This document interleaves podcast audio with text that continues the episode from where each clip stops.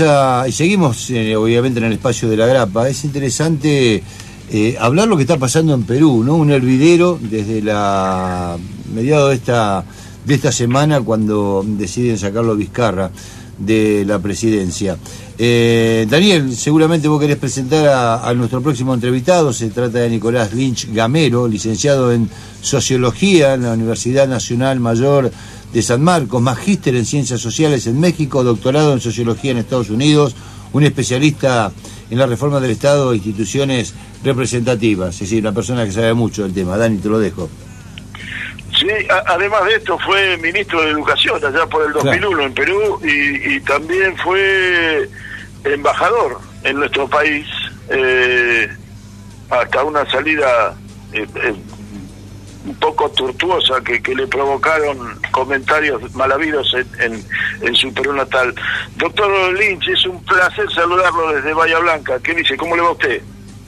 Igual para mí, muchas gracias, gracias por esta entrevista.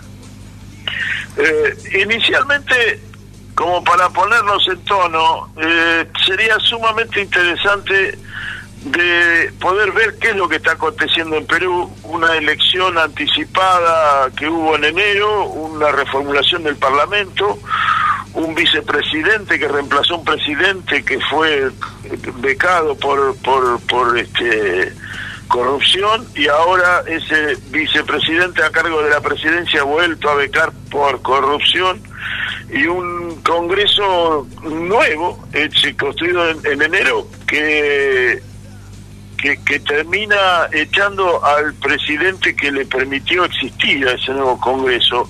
Nos resulta complejo comprenderlo en Perú. ¿Qué está pasando? Mire, una, una, un primer punto de partida.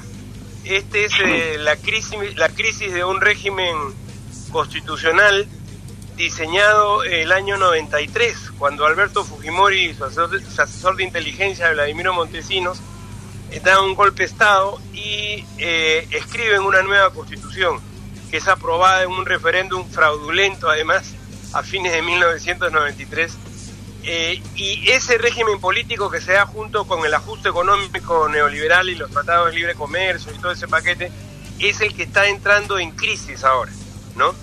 Y para hacerle un resumen, eh, entra en crisis en, tres momentos. En un primer momento hace eh, casi tres años, cuando en marzo del 2018 sacan a Pedro Pablo Kuczynski, que había sido elegido en el 2016. Esa es, eh, digamos, la crisis de la primera fila neoliberal, ¿no? O sea, los grandes señores que hacían los negocios con las transnacionales, en este caso, le encuentran a Kuczynski varios negociados con Odebrecht y antes de que lo vaquen renuncie. Entra su, su vicepresidente Vizcarra, que intenta hacer alguna reforma política para airear la representación y permitir que otros partidos entren a, la competencia, no lo dejan hacer la reforma, pero al mismo tiempo eh, se empiezan a descubrir al propio Vizcarra una serie de, de, negociados, en este caso cuando él había sido presidente regional, él fue un exitoso gobernador, digamos, de, la región de Moquegua, al sur del Perú. ¿no? Entonces, claro, Cuchín, con Kuczynski eran cientos de millones de dólares, con Vizcarra son eh, algunos varios miles de millones, algunos millones de soles, ¿no? Y este Congreso que se elige en enero, con las antiguas reglas, porque no se logró cambiar las reglas de representación, tiene 68 de los 130 congresistas encausados en diversas causas judiciales, ¿no? O sea, causas en, en un 90% ligadas a la corrupción, ¿no? Entonces, tenemos, digamos, tres filas de corruptos que en este proceso de crisis de régimen neoliberal del 18 para adelante van cayendo. Y ahora estamos en, en la última, ¿no? Claro, conforme eh, hemos pasado de una, de una primera a una segunda a una tercera fila, la mediocridad ha aumentado, ¿no? Y, y, y ya, digamos, el, el, el tema de la corrupción se generaliza, ¿no? Entonces, yo creo que es una una reacción popular la que hay ahora. Porque había un consenso en que a pesar de todas las acusaciones que habían sobre Vizcarra, tenemos en cuatro meses elecciones. En abril ya están convocadas, y hay calendario electoral, etcétera. Si tenemos en cuatro meses elecciones ya, digamos que decían que a Vizcarra se le investigue después, ¿no? Para no causar mayor incertidumbre. Pero estos señores en el Congreso tenían múltiples intereses de corto, de cortísimo plazo. Tenían que cobrar a fin de mes, como dice un amigo, ¿no? Entonces estaban desesperados por tener todo el poder. Y frente a esa película es que viene eh, la furia popular, porque lo que ha pasado el, el jueves ha sido realmente un día de furia, ¿no? Se ha movilizado como yo no veía desde los años 70, ¿no? Cuando nos echamos a la dictadura militar de Morales Bermúdez, yo no veía una, una movilización tan amplia, no solo en Lima, en los distritos de Lima, ¿no? Lo cual es inédito, y como en 15 capitales de, de departamento al interior del país. Entonces, ha sido además no solo estudiantes, se han integrado, cosa que no sucedía en los últimos años, sectores populares, ¿no? expresión de esta crisis de hambre que hay producto de la pandemia, porque no solo es un problema de, desaparición del trabajo, ¿no? El Perú tiene casi 80% de informalidad, de trabajo informal antes de la pandemia, hoy quizás sean 10 puntos más. O sea, no solo desaparece el trabajo, sino hay una crisis de hambre y, horrorosa, ¿no? Entonces, ese es el, un poco el, el marco existente. Hay, hay algo que vemos desde acá con alguna, como, como tratando de entenderlo a Perú, eh, y es el neoliberalismo aplicado en, Perú tiene particularidades diferentes al lugar donde se aplicó por primera vez en Chile. Y es eh, justamente el, el, tema, primero que en Chile, tanto en Chile como en Perú, la, constitución son las que dan fundamento y sustento a la aplicación del neoliberalismo. Pero la, la, otra que vemos en Perú es la, la, la activación de las grandes empresas eh, están primero muy relacionadas internacionalmente, mucho más que en Chile, y tienen mayor eh, injerencia política que la que en el propio Chile tienen. Esta es la visión que uno tiene desde Argentina. ¿Estoy muy equivocado?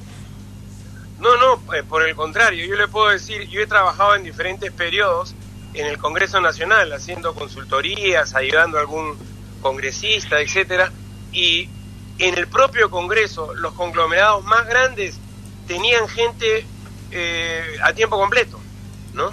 Viendo que no se aprobara ninguna ley que no les conviniera a sus intereses.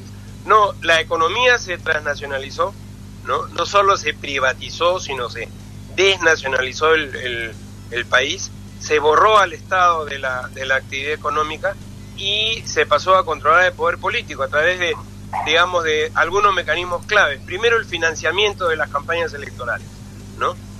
Un financiamiento que por lo demás los candidatos se solían quedar con lo quedar con lo que sobraba, digamos. Un financiamiento que les daban 6, 8, 10 millones de dólares, invertían un 50, 60% en la campaña y lo demás se lo metían a los bolsillos.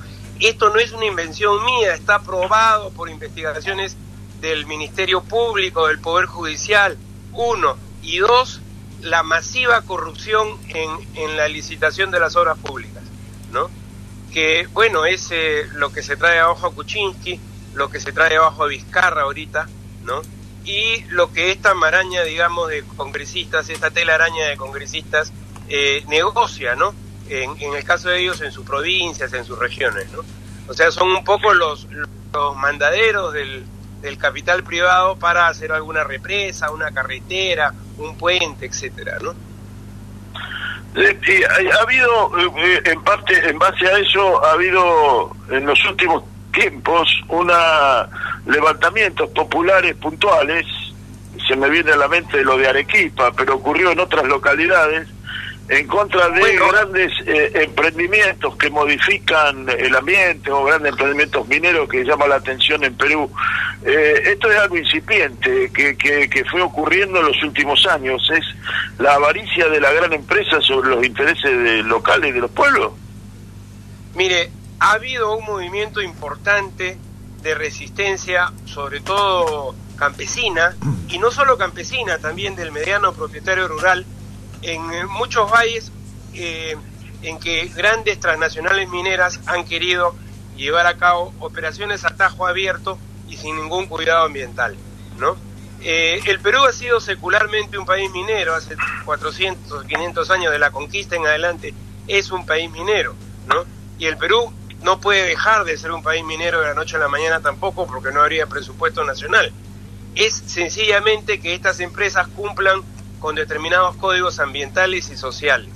Bueno, esto es resistido férreamente por las grandes transnacionales mineras y también por las empresas nacionales.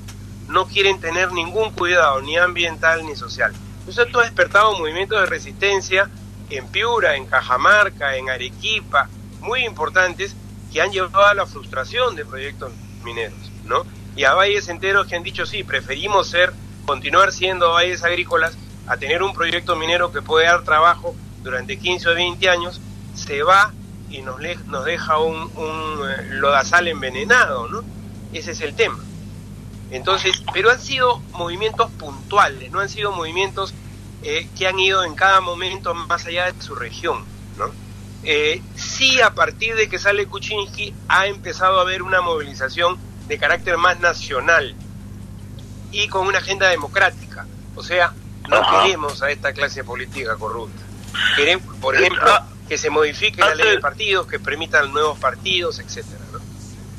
Antes de entrar al tema político, eh, una pregunta más sobre la organización peruana. Eh, cuando visité Perú me, me, me, me, impresionó el mecanismo del tratamiento de la propiedad privada del suelo.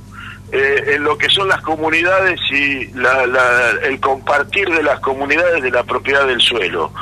Ahora me encuentro con que hay una especie de contradicción en la constitución peruana que no reconocería las comunidades como tenedoras de, propiedad.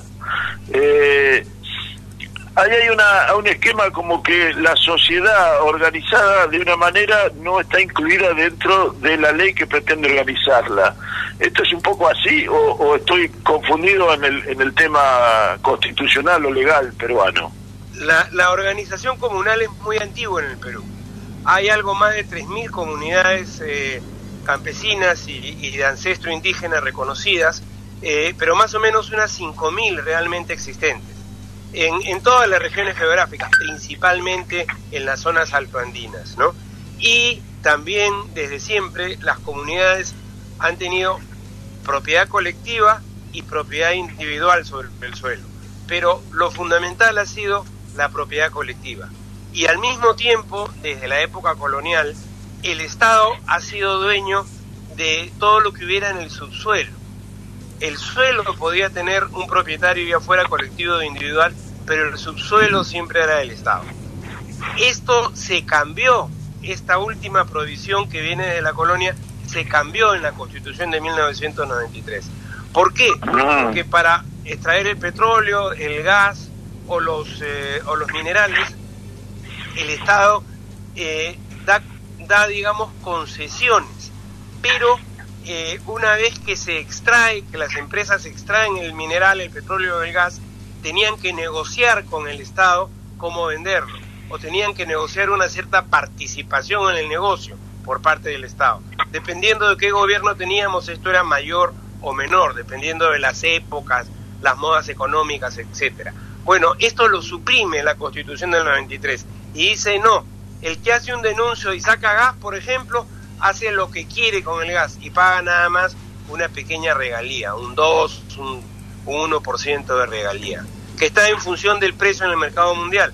Por supuesto, con el tema del gas, al Perú lo han estafado con esto del precio en el mercado mundial de una manera terrible. Supuestamente vendíamos gas a California, pero lo estaban revendiendo en Birmania a 6 o 8 veces su valor etcétera, etcétera, etcétera. Y nadie ha controlado eso, digamos, ¿no? por este control que hay de todo el aparato político por parte de las empresas transnacionales. Que estuvo en ese negocio del gas, él fue el que organizó al grupo transnacional que vino a explotar el gas. Bien. Eh, Nicolás, viniendo a Alejandro, lo saluda, buen día, ¿cómo le va? viniendo a la, a, la, a hoy, Perú ahora, en, esto, en estos momentos, ¿no? Inclusive las Naciones Unidas, o por lo menos la Oficina de Derechos Humanos de las Naciones Unidas, ha marcado que tiene información eh, que inquieta por la represión que se ha dado esta semana, la represión policial estamos hablando, ¿no? Eh, ¿qué, ¿Qué datos tienen ahí? ¿Cómo está la situación? ¿Y qué puede pasar de acá en adelante con esto? Bueno, efectivamente ha sido una represión sorprendente la que ha habido el día jueves. Yo nunca había visto en los últimos, digamos, 10 o 15 años algo similar, desde la época de Fujimori, que reprimía de manera similar, ¿no? No había visto algo así. Yo creo que es eh, la desesperación de este, de este gobierno del señor Merino por, por afirmarse, ¿no? Sin embargo, eh, ya hubo el reflejo en Vizcarra en el mes de julio de tener un gabinete de extrema derecha, duró 18 días, ¿no? Porque, la, digamos, los dinosaurios políticos, los que implementaron en los 90 este modelo neoliberal, ya son repudiados ampliamente, ¿no? Este señor Flores Arauz, que preside el gabinete de Merino, del presidente Merino, este primer gabinete, es una persona de extrema derecha, ¿no? Que trata a la mayoría de los peruanos de auquénidos, en fin, tiene un comportamiento pues eh, descartable, atroz, ¿no? Entonces yo no, no le auguro una vida muy larga a este, eh, o Merino cambia de gabinete o el Congreso pone un presidente que pueda gobernar de una manera más consensual para llegar a las elecciones. A, ese extremo están, o cambia el gabinete o, vuelve a haber otra movida sacando a Merino ahora. Mire, eso depende de, la fuerza que tenga la calle, porque el, Parlamento está contento con lo que ha hecho, entre comillas, ¿no? Este, eso depende de la fuerza que tenga la calle, pero le repito, la movilización del día jueves eh, fue muy importante y en los próximos días van a continuar habiendo movilizaciones y hay un cronograma convocado al respecto, ¿no? Bien, Dani. Eh, vayamos un poco a la, política doméstica, la actual. Eh, en el Congreso hubo un bloque de 19 congresales que votaron en contra de la vacancia de, de Vizcarra. Eh, y a mí me resultó sumamente atractivo el argumento de, decir, considerando a Vizcarra como de transición, que solamente estaba llamado para llamar a las próximas elecciones, que son el año que viene, a principio del año que viene, y que ahora le respondieron con un con un reclamo de reforma constitucional.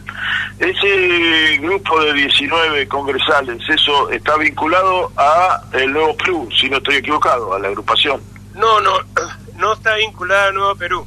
Nuevo Perú no tenía registro electoral en las elecciones de enero y no pudo presentarse. Ese es uno de los ah, problemas que hay con la ley electoral, ¿no? que restringe mucho la inscripción de partidos políticos, justamente para evitar la inscripción de nuevos partidos, especialmente de izquierda. No alcanzó Nuevo Perú en enero. Ahora sí, ya tiene registro y ya tiene sus candidatos inscritos. Esos 19 son hay algunos izquierdistas, pero en su mayoría, 12 o 13, son de un partido em, que se llama el Partido Morado, que es un poco la gente que quiere reformar el modelo, ¿no? Es, una, es un grupo de centro, digamos así, que plantea la reforma del modelo, ¿no? Y que, bueno, yo creo que esos 19 votaron de manera sensata. Sí, Vizcarra tiene problemas de corrupción, por supuesto, todos lo sabemos, pero si lo sacamos, el, el, tablero se va a mover de una forma incontrolable, como ha sucedido, ¿no? Entonces, ahora solo queda que se siga moviendo para ver que se reencaucen las cosas. quiere decir, si, me permiten, si me permiten, quiere decir yo de lo que escucho es que la única solución a, a largo plazo que tiene Perú es una reforma constitucional profunda, algo como lo que se está planteando en Chile, en definitiva.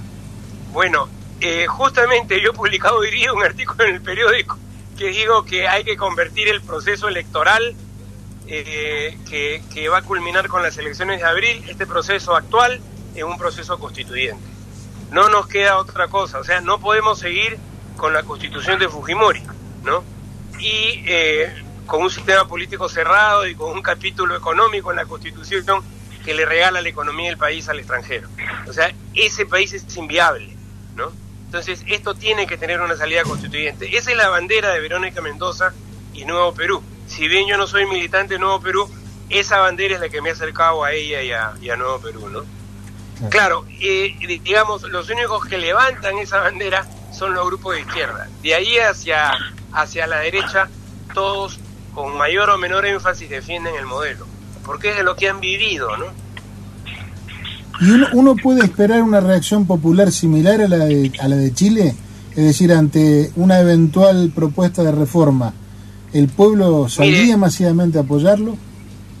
Ojalá. Eh, la gran ventaja estructural de Chile es que, y de la Argentina también, es que son, son sociedades con una estructura de clases, en el buen sentido de la palabra, más establecida, ¿no? En el Perú no, en el Perú hay una, entre comillas, masa disponible muy grande de gente que vive al día, que no tiene empleo, que no está en, en el aparato productivo, y bueno, eso explica también por qué ha durado tanto el neoliberalismo, porque se maneja con el 20% de los peruanos, ¿no? Los demás no le importan, punto. No le interesa ningún proyecto nacional que dé trabajo, ningún sistema que dé crédito barato, digamos, eso está fuera de la agenda, ¿no? Porque la gran mayoría de gente vive al día. ¿Y esto que crea un ejército de reserva que mantiene también en el sector formal los salarios bajísimos, ¿no? El Perú se ha disputado con, Bolivia y con Paraguay el eh, ser el país que menos le paga su fuerza de trabajo, ¿no? Aparte que Fujimori lo primero que hizo fue quitar los derechos laborales. Nuestra, nuestra sindicalización, para que den una idea, está en el 5% de la población económicamente activa. Estuvo en el 14 en la época de Velasco, hace 40 años, ¿no? Hoy está en el 5. En Argentina creo que tiene más del 50, ¿no? O sea, la, el, sindicalismo, la organización eh, social prácticamente se destruyó en estos años. Quiere decir que es un efecto que se retroalimenta negativamente, es decir, que la marginalidad económica contribuye a la marginalidad política y esta a su vez en la económica también. Es muy difícil representar, como decía un amigo, a la informalidad. Claro. Porque el informal vota por quien le da comida mañana. Claro. Porque está en una situación desesperada, ¿no? Ahora, creo que la pandemia ha sido una suerte de rayos X para el conjunto de la sociedad, ¿no? hemos, hemos tenido el, privilegio horroroso de, ser, eh, de haber tenido la mayor mortalidad por, por millón en el mundo. Y eso tiene que ver con que el sistema público es de pésima calidad o casi no existe en muchos lugares del país. Y bueno, la pandemia empezó en los sectores medios, pero rápidamente se fue a los sectores populares y, y ahí pues fue terrible ahí nombró nombró a Bolivia. En la asunción de, de, de, Luis, Arce estuvo presente Verónica Mendoza que es Verónica Conca se imagina la prensa argentina donde ve una acá le escapan eh, pero estuvo en Bolivia y usted escribió un artículo sobre sobre Bolivia y lo que significaba la recuperación del gobierno del MAS y el gobierno de Evo Morales. ¿Hay alguna posibilidad de irradiar eh, ese movimiento hacia Perú? Mire, eh, en un momento mejor para América Latina, de acuerdo a mi perspectiva, le hablo entre el 98 y el 2016, el momento del llamado giro progresista, giro a la izquierda, el Perú era un bastión reaccionario, ¿no? Eh, contra UNASUR, creó la, creó la Alianza del Pacífico, Alan García, etcétera, ¿no? Pero hoy ya no es ese el caso. Hoy estamos en un momento de crisis. Hoy el modelo se agotó, terminó el boom de la exportación de, materias primas, el boom de las commodities, eh, y empezó la crisis política, ¿no? 17, 18 en adelante. Entonces, hoy sí creo que puede haber un impacto mucho mayor. ¿no?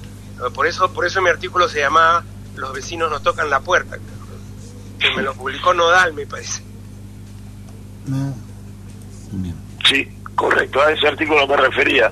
se, acabó el, periodo de, acumulación de, stock de, parte de China, eh, los commodities bajaron de costo y Perú estalló en una, en una crisis en el mismo momento en que Perú pretendió ser el bastión a partir del Grupo Lima, con, con Kuczynski, que hoy es una es un, recuerdo patético de un intento golpista hacia América Latina.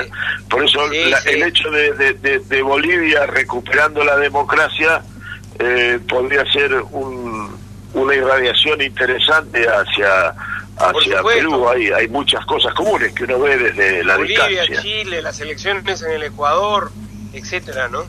Este, y bueno, eso eso de que se termina el boom de las commodities y viene la pobreza le ha pasado al Perú muchísimas veces en los últimos 200 años, ¿no? Y la lucha política en este país se ha dado en torno a ese punto, ¿no? Con ese modelo económico de exportar eh, materias primas no nos desarrollamos ni en un millón de años, ¿no? Incluso los chinos exigen ahora llevarse las piedras, ya no quieren ni siquiera un refinamiento mínimo del cobre o del plomo. ¿Por qué? Porque llevándose la piedra sacan 20 o 25 metales raros más en China, ¿no? Y el Perú accede a eso.